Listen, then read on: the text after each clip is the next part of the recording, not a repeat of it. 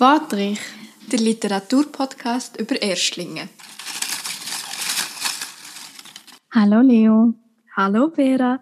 Heute geht es um das Buch Elbwärts von Thilo Krause und ich würde sagen, wir steigen ein mit unseren drei W-Fragen und die erste ist immer, wer hat das Buch geschrieben und das würde ich jetzt schon mal als Anfang erzählen. Der Thilo Krause ist 1977 in Dresden geboren, das heißt zur Zeit vor DDR. Er lebt jetzt aber schon seit über 20 Jahren in der Schweiz, in Zürich um genauer zu sein. Er hat Wirtschaftsingenieurwesen studiert in Dresden und in London und hat dann er ETH promoviert und auch lange in der Forschung gearbeitet. Und hat dann vor 20 Jahren, äh, vor 20 Jahren, vor 10 Jahren, 2012, sein erstes Gedichtband veröffentlicht mit dem Titel «Und das ist alles genug». Es sind auch noch zwei weitere Gedichtbände erschienen in den letzten Jahren. Die sind alle immer mit Preisen ausgezeichnet worden. Also in der Lyrikszene hat er sich schon einen Namen gemacht. Und 2020 ist dann sein Debütroman erschienen, «Elbwärts». Und um was es bei diesem Buch geht, das würde ich dir überlassen, Vera. Der Roman erzählt von einem jungen Mann, der mit seiner Frau und der Tochter in die Heimat zurückkehrt genauer in ein Dorf, wo aber immer so genannt wird, die Stadt, die keine war, also ein Dorf, im Elbtal in Deutschland.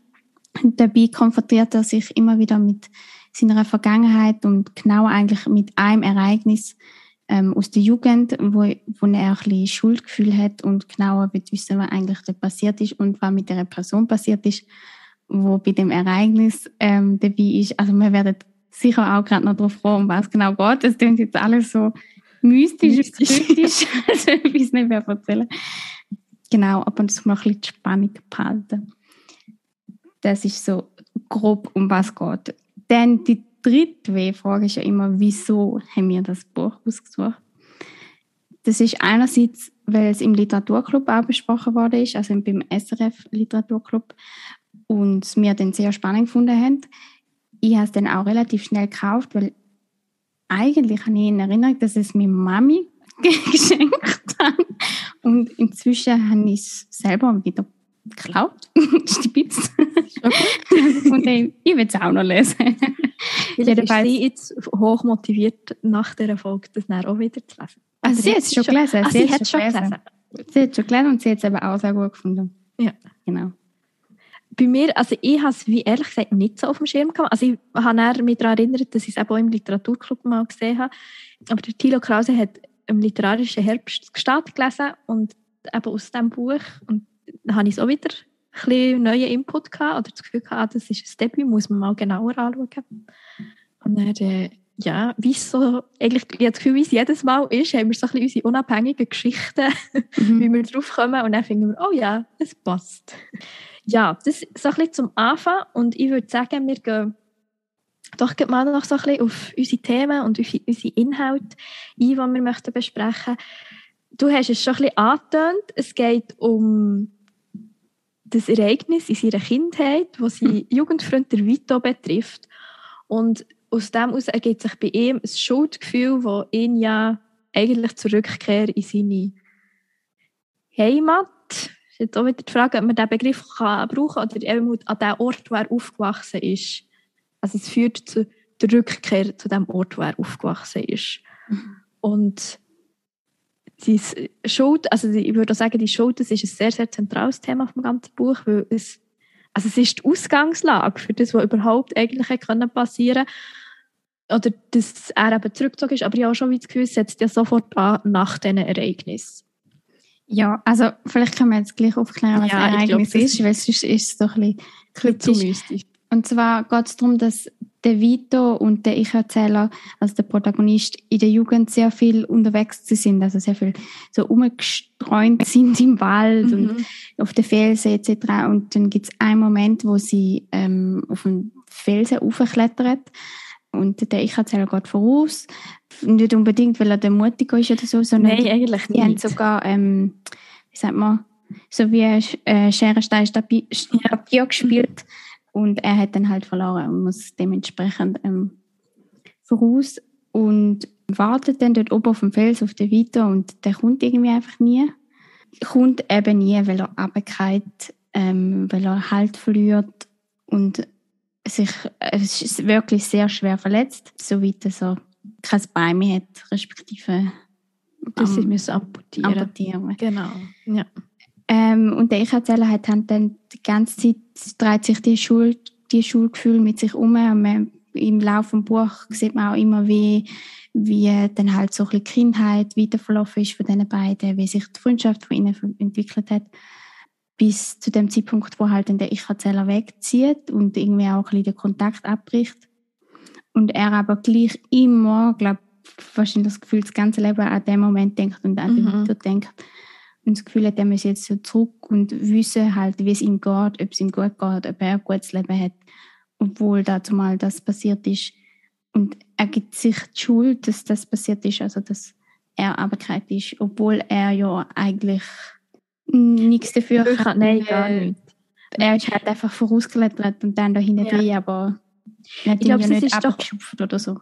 Schon auch so ein bisschen das mitgeschwungen, von wegen, dass der Vito, glaube ich, schon so ein bisschen der sportlicher von beiden war. Und dass man schon wie denkt, wenn mal etwas passiert, dann wahrscheinlich eher ein Protagonist. Mhm. Aber für, für das kann er wie nicht. Und dass er das dort aufgeschafft hat, ja auch nicht. Also, auch, dass er als, also es liegt ja nicht daran, ist es jetzt als erstes oder als zweites gegangen. Man kann ja nicht sagen, ah, wenn der Vito als erstes aufgeklettert wäre, wäre das nicht passiert. Das hätte mir ja genau gleich können passieren Ja, ähm, ja, voll.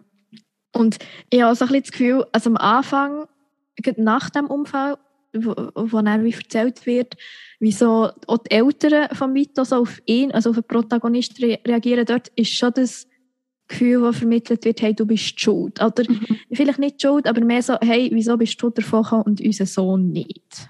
Ja, und vor allem das Spannende ist ja, es kommt nie vom Weiter aus. Also so habe ich es nie Genau. empfunden. Nein, Der ich wird auch ja gleich Zeit mit ihm verbringen. Ja. Also sie machen dann gleich noch Ausflüge und machen die krassesten Erfindungen, wenn er jetzt gleich irgendwie mit in den Wald, irgendwie hin auf, auf ähm, wie sagt man, auf den Wagen drauf und so, keine. Genau, ich glaube, sie tun noch ein irgendein Konstrukt mit einer Schubkarre. Ja, so. genau. Also Ja. wirklich sehr erfinderisch und kreativ.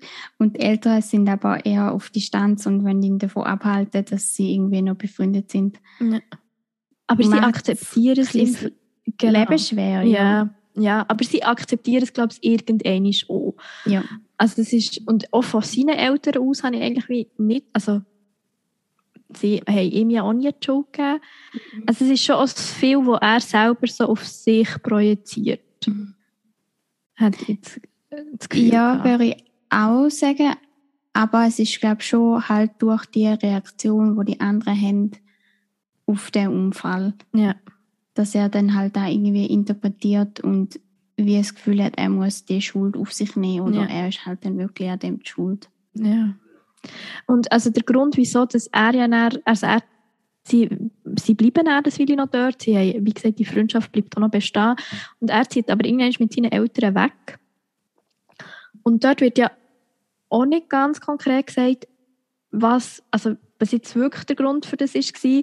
Vielleicht ist es schon auch ein bisschen die Stimmung in dieser Umgebung, wo sie aufwachsen. Also auch gerade, wo sie ja näher zurückkommen, ist es, habe ich das Gefühl, als außenstehende Person oder wenn du so von, dieser Gesellschaft so als außenstehende Person abgestempelt wirst, nicht der einfachste Ort zum glücklich leben. Nein, auf jeden Fall nicht. Also das kommt auch sehr im Buch über. Es ist sehr so ein bisschen kritisch von den Nachbarn, von allgemein von den Leuten im Dorf werden sie angeschaut. Also sie wohnen dann, glaube eigentlich ist in einem sehr, so wie es beschrieben wird, in einem sehr schönen Häuschen in dem Dorf und fühlen sich eigentlich mehr oder weniger wohl. Und dann gibt es aber immer so komische Nachbarn, die irgendwie über die Hecke schauen oder wo irgendwie, wenn du das Kind in die Kita bringst, dann schauen die auch immer komisch, weil der Papi die einfach immer zu spät abholt. Die klein, es ist so ein bisschen fremdenfeindlich. Ja, ja, also und auch sehr so misstrauisch, so Mhm. Auch allen, also er ist eigentlich nicht jemand wirklich fremd, er kommt ja von da, aber es wird ihm wie nicht irgendwie anerkannt, durch das, dass er halt wie weg war ist. Und halt schon so ein bisschen, ich sage es jetzt lieber gemeint, ein bisschen spezieller Charakter ist. Also Ja, es fängt ja damit an, dass er, also eben, er geht mit seiner Freundin oder mit seiner Partnerin zurück und sie ist wie die, die arbeitet. Und er kümmert sich eigentlich um das Kind um die Kleine. Und wo die in Kita, wenn die in der Kita ist, tut er einfach wie früher halt in der Natur rumstreunern. Oder macht Spaziergänge und rennt und hat manchmal keine Schuhe an und in einer sehr konservativ eingestellten Gegend, Gegend lenkt das, glaube ich, schon, dass du eben wie jed, alles, was du machst, mega überwacht wird. Und ja, und ich, ich will auch sagen, es ist dadurch recht komisch, aber ich finde es irgendwie auch spannend, weil irgendwie wird er ja eigentlich, also Grund ist ja, dass, wo, wieso er zurückgeht, dass er herausfinden will, wie es dem weitergeht. Aber mhm. er tut sich ja extrem lang davon drücken und ja.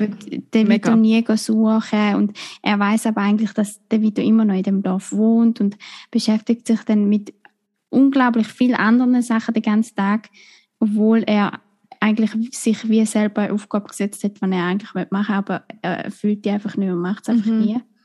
Und ich habe auch das Gefühl, dass die Fremdenfindlichkeit oder wie die Leute im Dorf ihm gegenüber sind, hindert ihn dann noch mehr, ja. auf den Vito zuzugehen. Ja. Weil das Gefühl hat, oh je, vielleicht ist er auch so. Genau. Es gibt, glaube ich, auch die Szene, wo er, also wo sie sich schon mal getroffen haben, aber sie haben noch nicht wirklich miteinander geredet. Aber er ja. geht wie zu ihm rein und dann sieht er so, dass auf dem Tisch so Prospekte liegen oder irgendein Heftchen oder so. Und wo er, oder wo im Buch nicht konkret gesagt wird, was es ist, aber man kann vom Kontext aufschließen, es ist irgendetwas Fremdenfindliches, etwas Rechts, irgendwie, ja, so ein bisschen in die Richtung. Man weiß nicht, wie stark, das wird nicht gesagt. Und er eben hat irgendwie, fühlt sich bestätigt an, der Vito gehört jetzt auch zu denen. Und hundertprozentig aufgelöst wird ja die Szene auch nicht. Also irgendwann wird so gesagt, ja, das haben sie mir einfach in den Briefkasten geworfen. Aber es ist, wie du sagst, es treibt ihn wie auch wieder so weg. Also es geht ja wirklich mega lang, bis er sich schon mal über, kann überwinden kann, dort herzugehen. Und der Vito wartet ja eigentlich auf ihn. Er weiß ja schon mhm. lange, dass er wieder zurück ist. Ja, das habe ich auch lustig gefunden. Aber der Vito macht auch keinen Schritt. Nein, überhaupt nicht. Also er wäre auch nie auf der Idee gekommen, um irgendwie herauszufinden, wo er denn jetzt wohnt und auf ihn genau. zu gehen oder so. Überhaupt nicht. Und das spielt vielleicht schon so ein bisschen in das Ding rein mit, ich habe nicht das Gefühl, dass er ihm die Schuld für einen Unfall gibt, aber so, dass vielleicht die Freundschaft auseinandergebrochen ist, weil er halt weggegangen ist und wie man sich jetzt, wer sich wenn ihm gemeldet hat, das wird ja wie nicht gesagt. Aber dass vielleicht dort schon noch so ein gewisser Groll im Raum herum ist. Mhm. Und er darum nicht den ersten Schritt machen will. Und der Protagonist ist aber wie halt in seinem Weltbild, wo er ja eh die Schuld an dem Ganzen ist und das Gefühl hat, der Vito nimmt ihm das auch übel, dass es um das geht. Und eigentlich habe ich das Gefühl, der, die Gründe, die sie zurückhalten vom Aufeinanderzugehen, sind unterschiedlich, aber sie checken es wie voneinander nicht. Ja. Auf jeden Fall, Kommunikation ist wieder nicht vorhanden. Nein, also sie reden eigentlich auch wahnsinnig wenig. Also so die, das, gut, das pathetisch grosse Versöhnungsgespräch gibt es ja nie. Ja, das stimmt, das gibt es wirklich nie. Aber irgendwie schafft es dann gleich. Und irgendwie ja. merkt dann der, ich erzähle doch, ja, vielleicht ist es gleich nicht so meine Schule gewesen und der Vito hat ein schönes Leben und ihm geht es gut. Mhm. Also ich glaube, das kann man so sagen, der Vito hat es eigentlich abgeschlossen. Also ja. er hat sich mit dieser Situation arrangiert, er hat einen, Erfol also erfolgreichen Betrieb aufgebaut und man hat jetzt das Gefühl, er ist schon glücklich dort, wo er ist. Und der Protagonist ist zwar weggekommen und hat jetzt eben auch Familie und so, aber es lässt ihn weit all die Jahre nicht los. Und du hast so das Gefühl, für den Vito ist das ab. Also logisch, mhm. er muss sich auch mit dem arrangieren. Ich glaube, wenn er sich jahrelang würde an dem festhalten, oh, ich habe mein Bein verloren, ich kann jetzt alles, oder schau mal, was ich jetzt alles nicht mehr kann, das würde ihn ja auch kaputt machen. Ja, auf jeden Fall, auf jeden Fall. Aber nochmal zu dieser Kommunikation, die ist ja eigentlich auch, oder halt der fehlende Kommunikation, sagen wir so, die ist ja eigentlich auch sehr ähm, auffällig im Buch. Also ich erzähle an sich, macht sich sehr viel Gedanken mhm. und überlegt sich sehr viel, aber es hat eigentlich fast kein Dialog ja. im Buch. Zum Beispiel ja. auch irgendwie mit seiner Frau ähm, redet er nicht viel mhm. und da führt ja dann auch so ein bisschen zu schwierigen Verhältnissen und so, dass sie dann irgendwie findet, sie geht jetzt weg aus dem Haus und nimmt die Kleine mit und so. Und also allgemein ist so es ist er einfach so ein, bisschen ein Einzelgänger. ja, nein, oder du denkst einfach so, kommunizieren doch miteinander. Aber ich glaube, es fängt ja auch schon dort an, dass sie ja nicht weiss, was damals passiert ist mit dem Vito. Und er halt auch wie ihr gegenüber nie kann kommunizieren hey, ich habe Schuldgefühl oder Mhm. ich möchte wegen dem oder schon nur, hey, es gibt der Vito. Ich glaube, sie weiß nicht mal explizit, dass es die Freundschaft gegeben hat. Ja, oder auch einfach der Grund, wieso sie jetzt da zurückziehen. Ja. Halt, ja, okay, schön aufs Land und vielleicht in dein- deine Heimat in, von der Kindheit, also wo man aufgewachsen Ja. ist. So. Aber ich glaube, er kommuniziert wirklich nie so genau, was der Grund ist, wieso er jetzt genau in das Dorf wieder Ja. will. Und weil seine Eltern sind ja auch nicht mehr dort. Genau. Also es, ist eigentlich, es gibt ja. ja. keinen Anhaltspunkt, wo du kannst sagen, ah, da haben wir Kinderbetreuung. Oder, Ja, ich weiss, oder auch er vom Arbeiten her. Also es gibt ja wirklich keinen Grund, außer seine persönlichen.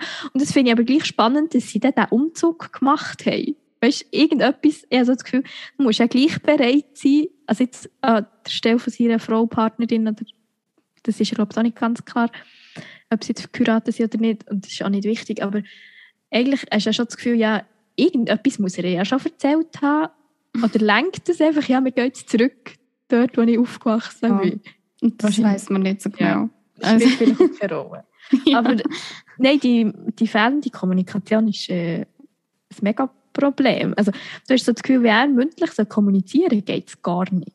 Also gar nicht. Klar Also, kann ja, kann ja, ja, nein, nicht gar nicht, ist aber so. wie, das klingt jetzt ein bisschen übertrieben, nein, schon nicht gar nicht, einfach so, er hat ja dann, was sie gegangen ist, schreibt er ihr ja dann auch irgendeinen einen Brief. Mhm. Und ich glaube, so das funktioniert dann wieder. Und es findet ja die Annäherung eigentlich dann auch von ihrer Seite her wieder schriftlich statt. Ja. Es, also eben, das, vielleicht ist es eine Charaktereigenschaft, vielleicht ist es so einfach, eben, dass es wie nicht möglich ist oder auch nicht zum Stil vom Buch passt, dass jetzt da seitenweise, oder seitenweise Dialoge drin sind. Aber es ist einfach, die mündliche Kommunikation ist mega schwierig zu greifen. Ja, das stimmt. Also klar, was du ansprichst, so von wegen ähm, die Struktur vom Buch oder die Sprache vom Buch oder so, das stimmt natürlich schon. Die ist ja, ich finde, manchmal find, merkt man schon, dass die Thilo Krause eigentlich ähm, lyrische Sachen Mhm. schreibt, weil sie ist schon teilweise so ein bisschen poetisch und Ja. ein bisschen, vielleicht manchmal auch ein bisschen anstrengend und langatmig zum Lesen und so, aber es auch sehr schön, also auch Mhm. wie, wie, er die Landschaften beschreibt oder wie er das Dorf beschreibt oder so, eigentlich auch sehr schön. Und klar passt dann vielleicht so ein Dialog oder so. Was gar nicht so, ja. der Dialog nicht so extrem. Ja, ja. es wird ja auch viel schriftlich, also er denkt zwar über viel nach, aber es wird ja alles viel so ein bisschen angetönt. Also es wird ja auch nie ganz konkret gesagt, wo das es ist.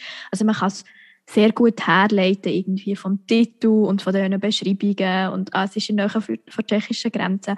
Aber auch was das, den politischen Aspekt zum Beispiel auch wieder betrifft, das wird schon auch erwähnt und man weiß schon, ah ja, das, es gibt irgendwie Hakenkreuze, die an die Mauern angesprayt werden. Aber man muss gleich recht viel selber Denkarbeit leisten, um das wirklich so zu verstehen. Also es ist sehr diskret, würde ich sagen, dass so Mhm. die Themen behandelt werden. Und das passt, wie du sagst, ich finde es auch sehr zu dem lyrischen, und so zu dem ein bisschen verdichten, habe ich Mhm. manchmal das Gefühl. Ja, aber das habe ich auch schön gefunden an dem Buch. Also, Mhm. dass so eben nicht alles so ganz klar ist. Es lässt viel Interpretationsraum und du könntest über ganz viele Sachen ganz lang reden und Ja. wir werden das ein bisschen kurz halten, vielleicht hoffentlich, keine Ahnung. Ähm, ja, also das habe ich auch sehr, sehr schön gefunden, Mhm. eben genau das, das Interpretieren und Undiskrete und aber gleich hast du so grob einen, Plan, einen, einen Ja. Rahmen Ja. ähm, um was geht, eben um, halt um seine Vergangenheit, um seine Rückkehr, um seine Schuldgefühle. Ja, ich glaube, die Rückkehr ist ja eh, also das ist halt auch etwas, was man das Gefühl hat, wo man sich als Leserin sehr gut damit kann auseinandersetzen. Sei das schon nur in der Vorstellung, oh, ich gehe dort her zurück, wo ich aufgewachsen bin. Oder es gibt ja auch Leute, die wirklich wieder zurückziehen oder vielleicht auch die ganze Zeit dort sind. Ja, kann ich auch sagen. Oder auch die, die die ganze Zeit dort sind. genau. Ähm, und das ist halt auch wieder so, äh, ja, aber es ist so greifbar für, greifbar für alle, auch wenn man wie ganz viele unterschiedliche Erfahrungen hat. Und ich habe auch das Gefühl, durch die drei, also es gibt ja wie noch einen dritten Freund, Drian, ähm, der aus Tschechien kommt und mit einem Bus rumfährt. Ja. ich glaube es. Ähm, Irgendwie ähm, Touristen auf einer genau. äh, Sehenswürdigkeit Burg. Ja, genau. Ah. Also sie sind wie alle an dem gleichen Ort, aber sie sind alle unterschiedlich dorthin gekommen. Oder eben der Vito, der gar nicht gegangen ist. Der Protagonist, der wie zurückkommt. Und der Jan, der ja auch immer wieder... Also das ist ja so nach der tschechischen Grenze, dass er dann auch wieder zurückgeht. Aber dann ist er dann auch wieder da. Also es ist irgendwie so, dass so die verschiedenen Perspektiven auf den Ort oder die Beziehungen, die man zu einem Ort kann haben. Je nachdem, eben, ob man dort bleibt oder zurückkommt oder neu dazukommt. Und eben, wie man dann aufgenommen wird, wenn man neu dazukommt oder wieder dazukommt, das wird mega schön beschrieben. Ja, ja, auf jeden Fall. Und also wie du sagst, ich glaube, es können alle identifizieren. Ich wüsste jetzt auch nicht, ob ich wirklich da von meiner Kindheit zurück oder du bist sozusagen. Ich, ja, ja ich, bin, ich bin wie noch dort oder wieder dort. Also ich glaube, es ist so für fest. Also ich weiß nicht, das ist jetzt meine Ding, so von wegen, dass mein Lebensmittelpunkt ja nicht unbedingt am gleichen Ort ist. Ja. Mhm. Wie, also und halt auch eigentlich lange Zeit gar nie hier war. Ich so, ist so la, ich bin hier zum Übernachten und Nachtessen. Nein, schon nicht ganz. Aber ja, das wieder zurückkommen. Aber entweder möchtest du es oder du möchtest es nicht. Vielleicht ist es auch noch eine Altersfrage. Ja, oder auch so alle Familie haben und wieder Genau. zurückkommen Oder Ja. ich meine, wir sind beide noch Jungs und am Studieren, dann bist du eh meistens weg von die Ja. bist in eine große Stadt oder was ich war, willst du ein bisschen unabhängig sein und dann, wenn du vielleicht ein bisschen sesshaft werden oder so, dann gerade auch aufs Land oder so, Mhm. was sie ja dann auch machen, das ist vielleicht auch ein Punkt, wieso die Frau vom, vom Ich-Erzähler findet, ja, wieso nicht? ja, Also klar, wenn du irgendwie willst, mit dem Kind aufs Land, das ist ja super. Also auch, das ist, finde ich auch mega schön. Und das sind die sehr schöne Szene zwischen ihm und seiner Tochter, wenn sie eben auch zusammen durch die Wiesen und die Mhm. Wälder streifen und vielleicht auch nicht immer ganz das verantwortungsbewussteste Verhalten von Seite vom Protagonist. Aber einfach so die Natur und die Beziehung zur Natur und wie wichtig eben das war, ich glaube ich, als Kind und dass er das halt wahrscheinlich auch seiner Tochter möchte weitergeben und dass das eigentlich ein sehr schöner Ansatz ist, zum zu sagen, komm, wir ziehen dort her. Das äh, hat etwas, ja. Ja, und also er gibt ja auch sehr, sehr vieles weiter von dem. Also er Mhm. macht wirklich, er geht in den gleichen Wald, er geht irgendwie Mhm. zum gleichen Tümpel, erzählt ihr die Geschichten, was er dort erlebt hat als kleines Kind, als Jugendliche. Ähm, macht wirklich die gleichen Sachen mit ihr. Gleich Blödsinn. Und vielleicht ist es auch ein bisschen so eine, ja, so eine, eine Flucht wie in die Vergangenheit, so, sich an die Mhm. guten Zeiten erinnern. so die ähm, Heilwelt. so. Ja, genau. Mhm. Wo du ja als Erwachsene, also wünscht man sich ja viel als erwachsene Person, ah, wenn man ein Kind war, ist alles eben so einfach gewesen, so Mhm. unkompliziert. Mhm.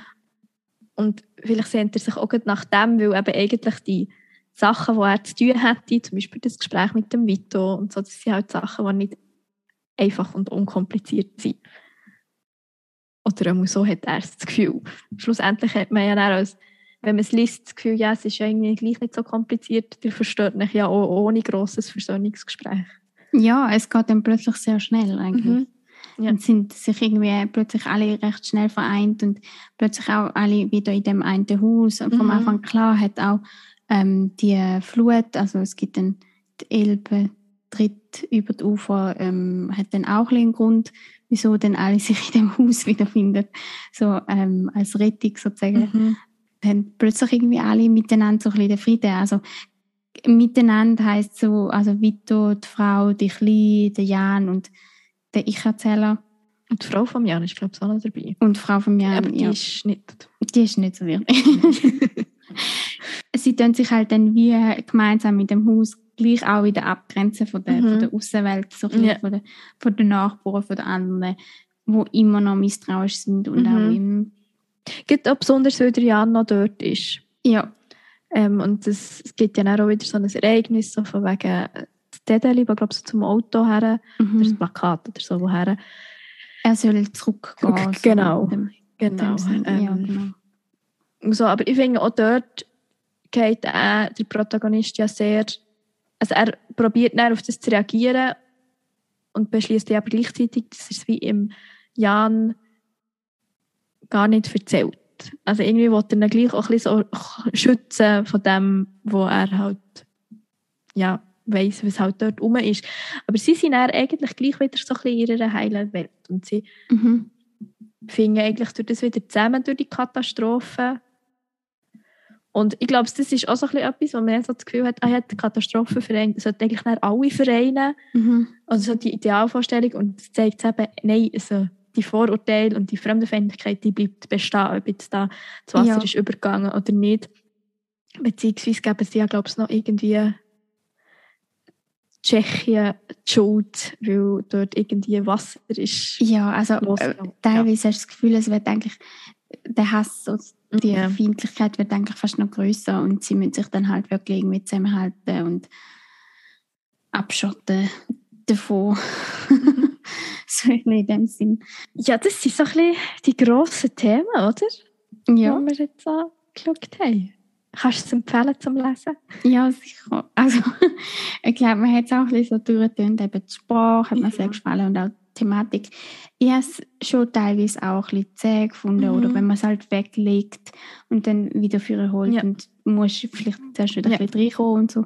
Aber so im Großen und Ganzen hat es mir jetzt wirklich gefallen. Ja. Auch nachher irgendwie so ein bisschen zum darüber diskutieren und Mhm. so. Also wir haben jetzt nicht das erste Mal darüber diskutiert und habe das Gefühl, wir kommen immer wieder bisschen ja, andere Und- Erkenntnisse und andere ähm, Ja. Aspekte. ich glaube, du kannst, kannst so viel daraus rausnehmen, auch eben vielleicht aus welchem Standpunkt du schaust. Oder sei das auch nur, also es gibt so Umfälle in der Kindheit, gibt es ja auch, also nicht alle, aber es gibt immer mal wieder, wo halt man vielleicht mit, dem, mit Glück davon kommt und manchmal ist, Mhm. dann, ist man nicht so mit, hat man nicht so viel Glück. Und so die, oder es, es muss ja auch nicht ein Unfall sein, es kann ja irgendetwas sein, wo man jahrelang im Hinterkopf hat, irgendwie bin ich dafür verantwortlich oder so. Und irgendwie so das oder auch einfach eben die Rückkehrthematik. Also man kann so viel daraus rausnehmen, für das es eigentlich nicht ein mega dickes Buch ist und es ist eben so sehr sehr poetisch geschrieben und man kann sich irgendwie so darauf einladen, aber man muss sich darauf einladen. Ja, das ist so ein bisschen erlebt wie du, also wenn du wie neu musst reinkommen, ist es nicht immer ganz einfach. Und was ich auch ein bisschen das Gefühl habe, für mich, es ist nicht immer alles so ein bisschen ineinander verschwommen. Also so handlungstechnisch. Also Mhm. irgendwie so, was jetzt wenn genau passiert ist. Also es ist auch nicht wichtig, dass du das dann alles noch so chronologisch kannst. Ähm. Nein, nein, ich glaube, es wäre nicht so wichtig, aber ich, ich verstehe schon ein bisschen, was du meinst. Du musst dann gleich halt wieder ein bisschen reinkommen und denken, so, Mhm. ah ja, genau, er war ja da irgendwie ein bisschen am Umwandeln gewesen. Genau. Hat er jetzt den Vito schon gesehen oder nicht? Oder ja. weißt du, jetzt schon wieder gewesen mit dem? Also ja, ich verstehe es so ein bisschen, weil es halt auch ähm, die Zeitsprünge macht, weil dann Genau. manchmal in der, ähm, die Episoden kommen aus der Jugend und der Kindheit und dann aber wieder halt aus dem Jetzt. Genau. Und dann musst du manchmal ein bisschen schalten im Kopf und wenn es dann halt gerade weglegst, dann ist es manchmal ein bisschen schwierig. Ja. Aber im Großen und Ganzen wirklich empfehlenswert zum Lesen, Ja, ja. ja. Ja, wenn wir schon beim empfehlenswert zum Lesen Genau. sind, würde ich sagen, gehen wir doch weiter zu unseren Buchtipps. Ja. Ich habe gehört, du hast ein. Ja, ein also paar ja, aber Soll ich anfangen? ja. Gut. Ja, also bei mir ist es eigentlich nicht unbedingt eine Bücherempfehlung, bei mir ist es eher eine Autorenempfehlung, die ich mir da jetzt erlaube. Und es ist jetzt auch nicht so thematisch passend. Wir haben es ja eigentlich ein bisschen mehr mit den GegenwartsautorInnen. Der Autor, den ich möchte ans Herz legen ist seit 40 Jahren oder so tot. Also es ist schon alles ein bisschen älter, aber es ist immer noch hochaktuell. Und zwar geht es konkret um Peter Weiss. Ähm, das ist ja ein deutsch-schwedischer Schriftsteller.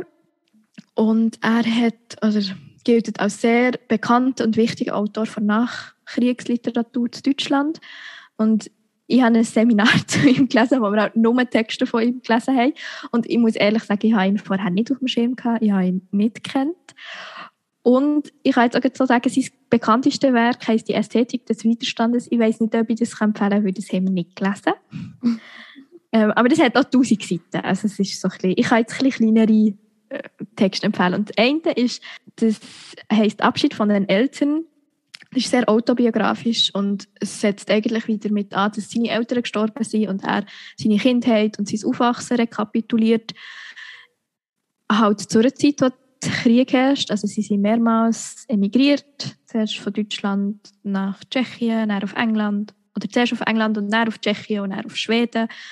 Also so die verschiedenen Stationen, wo er mitgemacht hat und ähm, einfach die Auseinandersetzung auch mit ihm selber, wie er dann den Weg zum Schriftsteller und Filmregisseur und Künstler findet. Genau. Es äh, hat also es kommt ein bisschen schwierig daher, es hat keinen einzigen Absatz, mir hat es ein bisschen abgeschrieben. Mhm. aber ich kann es sehr empfehlen. Es ist viel und es ist dicht, aber es, ich kann es sehr empfehlen. Und die anderen zwei sind Theaterstücke, beide sehr politisch.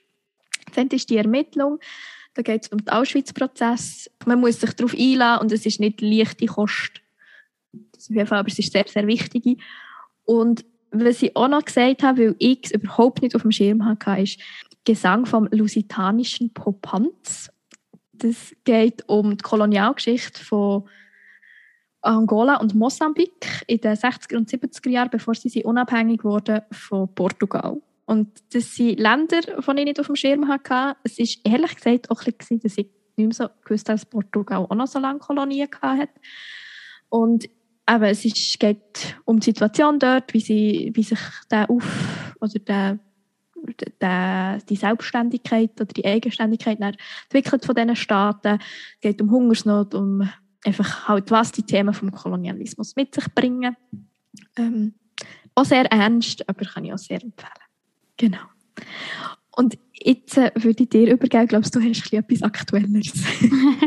ja, einerseits aktueller und klar sind große Themen, die du gerade angesprochen hast, noch wichtig, aber meine sind jetzt auch ein bisschen bisschen leichtere Kost vielleicht.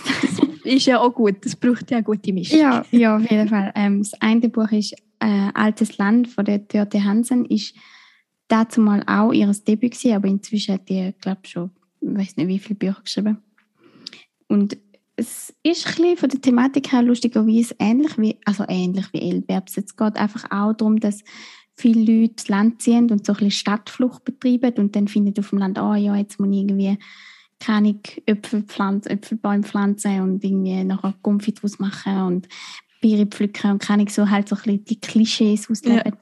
Und dann geht es, ähm, also es ist auch ein bisschen satirisch geschrieben und es geht eigentlich um eine Anne, die mit ihrem Kind eben auch aufs Land zieht und ins Haus zieht, wo von einer Verwandten, wo Vera heißt und halt auch so ein bisschen um die Konflikte zwischen diesen beiden, zwischen den Generationen, zwischen ähm, denen, die eingesessen sind dort ähm, auf dem Land und denen, die eben zuziehen. Ja. Ein so. Das ist zum Empfehlen, habe ich ein Geschenk bekommen und irgendwie so in zwei Tagen gelesen oder so. Also, ist immer ein gutes gut. Ja. Und das andere ähm, haben wir jetzt gerade im Freundeskreis gelesen, Treidel von der Julie C. Das ist ein Briefroman, der entstanden ist ähm, in Bezug auf das, wie sagt man, Poetikvorlesung wo sie dann einfach noch verfasst hat. Und man muss dazu sagen, unser Freundeskreis ist, glaube ich, ein bisschen gespalten. die einen sind extrem begeistert, weil sie halt den Humor und die Satire von der Julie C. sehr lustig findet. Und ähm, sie macht halt in dem Buch auch viel Bezug zu ihren anderen Büchern. Ja. Und wenn man die kennt und die gelesen hat, dann ist es natürlich auch nochmal spannender. Und die andere Hälfte hat gefunden, es ist einfach too much. Sie übertreibt es einfach. Das muss man dann selber Das muss man selber entscheiden. Das ist jeden Fall, ja. Also wenn man Fan ist von der Julie Cäsar ja. Sich, dann ist es auf jeden Fall ja. wert zum Lesen. Und ich glaube, man kann auch, wenn es manchmal ein bisschen too much ist, gleich so seine Punkte rausnehmen, die man sehr spannend kann finden ja, ja, auf jeden Fall. Allgemein auch einfach so ein bisschen zum Schriftsteller da sein. Mhm. Ähm, es scheint auch immer wieder ein bisschen durch ihre Probleme, also mit auch langweilige Sachen eigentlich so mit beschäftigt sie sich auch mit Papier, Altpapiertonnen genau. und Steuerverwaltung und Weil sie alles von den Steuern kann absetzen kann, weil sie ja. Quittung hat und so. Aber ich glaube, genau. also, dem kann ich mich anschließen. das habe ich auch gelesen. Drei Dön. Ja. Ja, genau, stimmt. Ja, das wäre es von meinen Buchtipps. Ja. ja, ich glaube, man hat jetzt genug Sachen, die man kann auslesen in den Buchhandlungen und je nachdem, ob man lieber ein bisschen Satire oder ein bisschen ernste Themen oder einfach gute Unterhaltung braucht. Ähm, ich glaube, da ist jetzt für alle etwas dabei gewesen. Dann würde ich sagen, kommen wir zum Ende, oder? Oder hast du noch irgendetwas zu Elbwärts, was du möchtest loswerden? Nein, Gut. Also, dann merci für das Gespräch. Danke euch fürs Zuhören. Und, Und bis zum Bis nächsten Mal. nächsten Mal. Watrich, der Literaturpodcast über Erstlingen.